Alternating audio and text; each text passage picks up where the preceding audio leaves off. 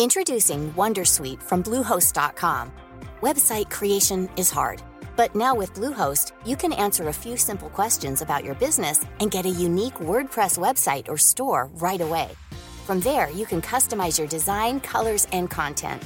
And Bluehost automatically helps you get found in search engines like Google and Bing. From step-by-step guidance to suggested plugins, Bluehost makes WordPress wonderful for everyone. Go to bluehost.com/wondersuite. Bonjour, dans cet épisode, je vais vous expliquer comment gagner du temps facilement. Je suis Gaël Châtelain-Berry, bienvenue sur mon podcast Happy Work, le podcast francophone le plus écouté sur le bien-être au travail. Happy Work, c'est une quotidienne. N'hésitez surtout pas, pour être au courant de tous les épisodes qui sortent si vous le souhaitez, à vous abonner sur votre plateforme d'écoute préférée. Alors, comment gagner du temps? Est-ce que vous aussi, vous courez après la montre? Du matin au soir avec cette sale impression que vous ne maîtrisez pas grand-chose ou que, tout du moins, la plupart des obligations quotidiennes vous sont imposées et non choisies. Saviez-vous que le sentiment de manquer de temps pour tout faire dans une journée est l'une des premières sources de stress? Bon, il y a bien la solution extrême d'acheter une montre avec une seule aiguille, que l'on appelle la slow watch, c'est-à-dire qu'il n'y a que l'aiguille des minutes, et il paraît que ça permet de changer son rapport au temps, mais ayant personnellement une sorte d'angoisse congénitale à l'idée d'être en retard, j'ai bien peur que celle-ci ne fasse qu'augmenter mon niveau de stress. Et pourtant, depuis quelques années, j'applique quelques règles assez simples et qui me permettent de moins courir après cette satanée montre. La première règle, c'est de se dire que non, je ne suis pas à la disposition de tout le monde tout le temps. Je sais, dit comme cela, ça fait un peu radical, je vous l'accorde. Je vous explique. En entreprise, il me semble fondamental de donner clairement à ses équipes et à son management des plages précises durant lesquelles vous serez totalement disponible. Exemple tout simple, au lieu d'accepter toutes les réunions en fonction de ce qui arrive, faites savoir que vous n'êtes disponible pour les réunions externes que le matin. Et par ailleurs, comme je le disais dans un autre épisode, vous avez le droit de dire non, je ne peux pas faire maintenant ce que tu me demandes, mais par contre, je pourrais le faire d'ici deux heures ou demain. C'est ce que j'appelle le non positif. La règle numéro 2. Une tâche de moins de 5 minutes se fait tout de suite. Vous le connaissez, ce petit mail qui arrive quand vous travaillez sur un dossier, celui qui vous demande pour la dixième fois une information que vous avez déjà donnée. Ne repoussez pas à plus tard votre réponse. Pourquoi? Là, si vous arrêtez pendant 5 minutes, vous êtes débarrassé. Si vous ne le faites pas en fin de journée ou le lendemain, vous aurez 5, 6, 10 petites tâches peu intéressantes qui se seront accumulées. Au lieu de passer 5 minutes désagréables, cela pourrait être une ou deux heures. La procrastination, même si je suis plutôt pour, ce n'est pas bon pour tout. Vous allez me dire que si vous êtes concentré, vous préférez finir. Pour information, la durée maximale de concentration sur une même tâche pour un être humain normal est de 45 minutes. Au-delà, la productivité chute à vue d'œil. Donc toutes les 45 minutes, enchaînez 2-3 petites tâches de 5 minutes et vous allez voir, ça ira mieux. La troisième règle, soyez synthétique. Je suis absolument consterné de voir comment certaines personnes à qui nous venons de poser la question de savoir de quelle couleur devait être le logo vont me faire un mail de 10 pages pour expliquer qu'il serait mieux en bleu. Un mail en réponse à une question commence par la réponse. Si vous souhaitez donner des explications, faites-le, mais après, pas de phrase ou de tournure alambiquée. Personne n'attend d'un mail d'être digne d'un mélange littéraire entre Zola et Tolstoï. La règle 4. Une réunion, pas plus de 30 minutes. Une réunion, une vraie, ça doit avoir un ordre du jour, une problématique à régler, un timing précis et un compte-rendu. Si vous respectez ces quatre points, n'en doutez pas, vous verrez fondre comme neige au soleil le temps que vous passerez en réunion. Surtout si vous respectez le point 1, l'ordre du jour. Un cadre français va passer en moyenne 24 jours de 24 heures en réunion chaque année.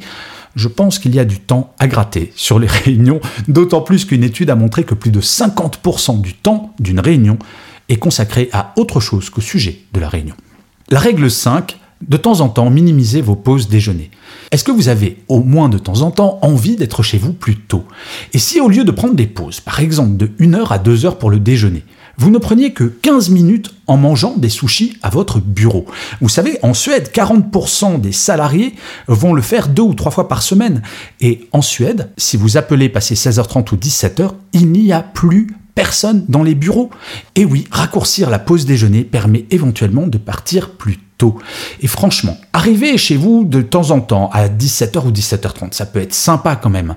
Et si vous allez voir votre manager en disant voilà, je veux m'organiser comme cela, je vais travailler autant, je vais faire les mêmes tâches, je pense que beaucoup de managers accepteront cela.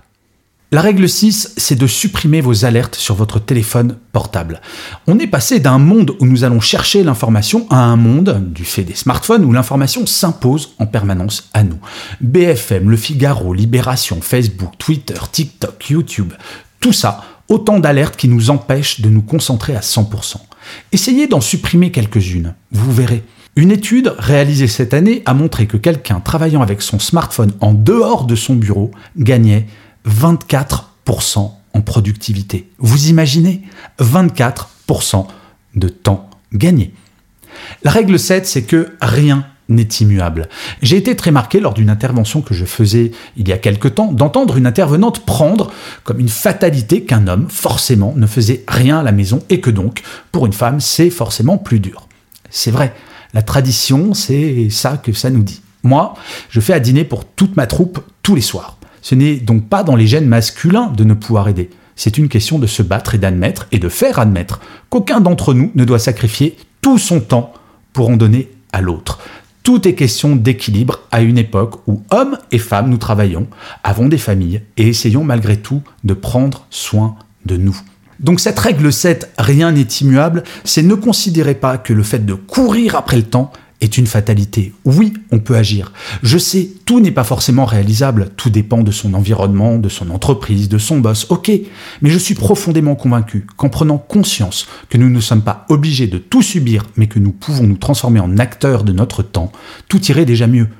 Posez-vous en acteur de votre temps. Personne n'a le droit de prendre du temps que vous ne souhaitez pas donner. Le problème est de savoir parfois dire non. Mais ça, c'est une autre question que j'ai traitée dans un autre épisode de Happy Work. Et je finirai cet épisode en lisant un commentaire laissé par l'un ou l'une d'entre vous sur une plateforme d'écoute à propos de Happy Work. Pour celui-ci, j'ai choisi un commentaire de Philisa2 qui me dit Top La vraie vie de l'entreprise en podcast. Eh bien, merci beaucoup Philisa2 pour ce commentaire car effectivement, j'essaye de coller à la réalité. Comme vous l'aurez peut-être remarqué, il n'y a pas de grande théorie dans Happy Work. J'essaye de relater une réalité et de vous donner les clés pour améliorer votre bien-être au travail. Car oui, je crois que le bien-être au travail, on est aussi acteur de celui-ci individuellement. Je vous remercie mille fois d'avoir écouté cet épisode de Happy Work. Je vous dis rendez-vous à demain, puisque je vous le rappelle, Happy Work, c'est une quotidienne, donc n'hésitez pas à vous abonner sur votre plateforme préférée. Et avant de vous laisser, je vous dirai comme d'habitude, avant toute chose, plus que jamais, prenez soin de vous. Salut